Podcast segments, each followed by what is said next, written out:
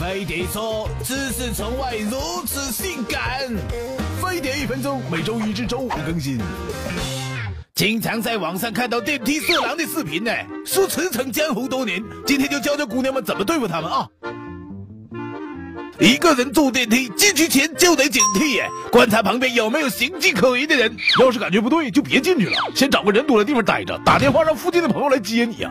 进电梯后才发现异样，赶紧贴着电梯内壁站在按钮旁边呢。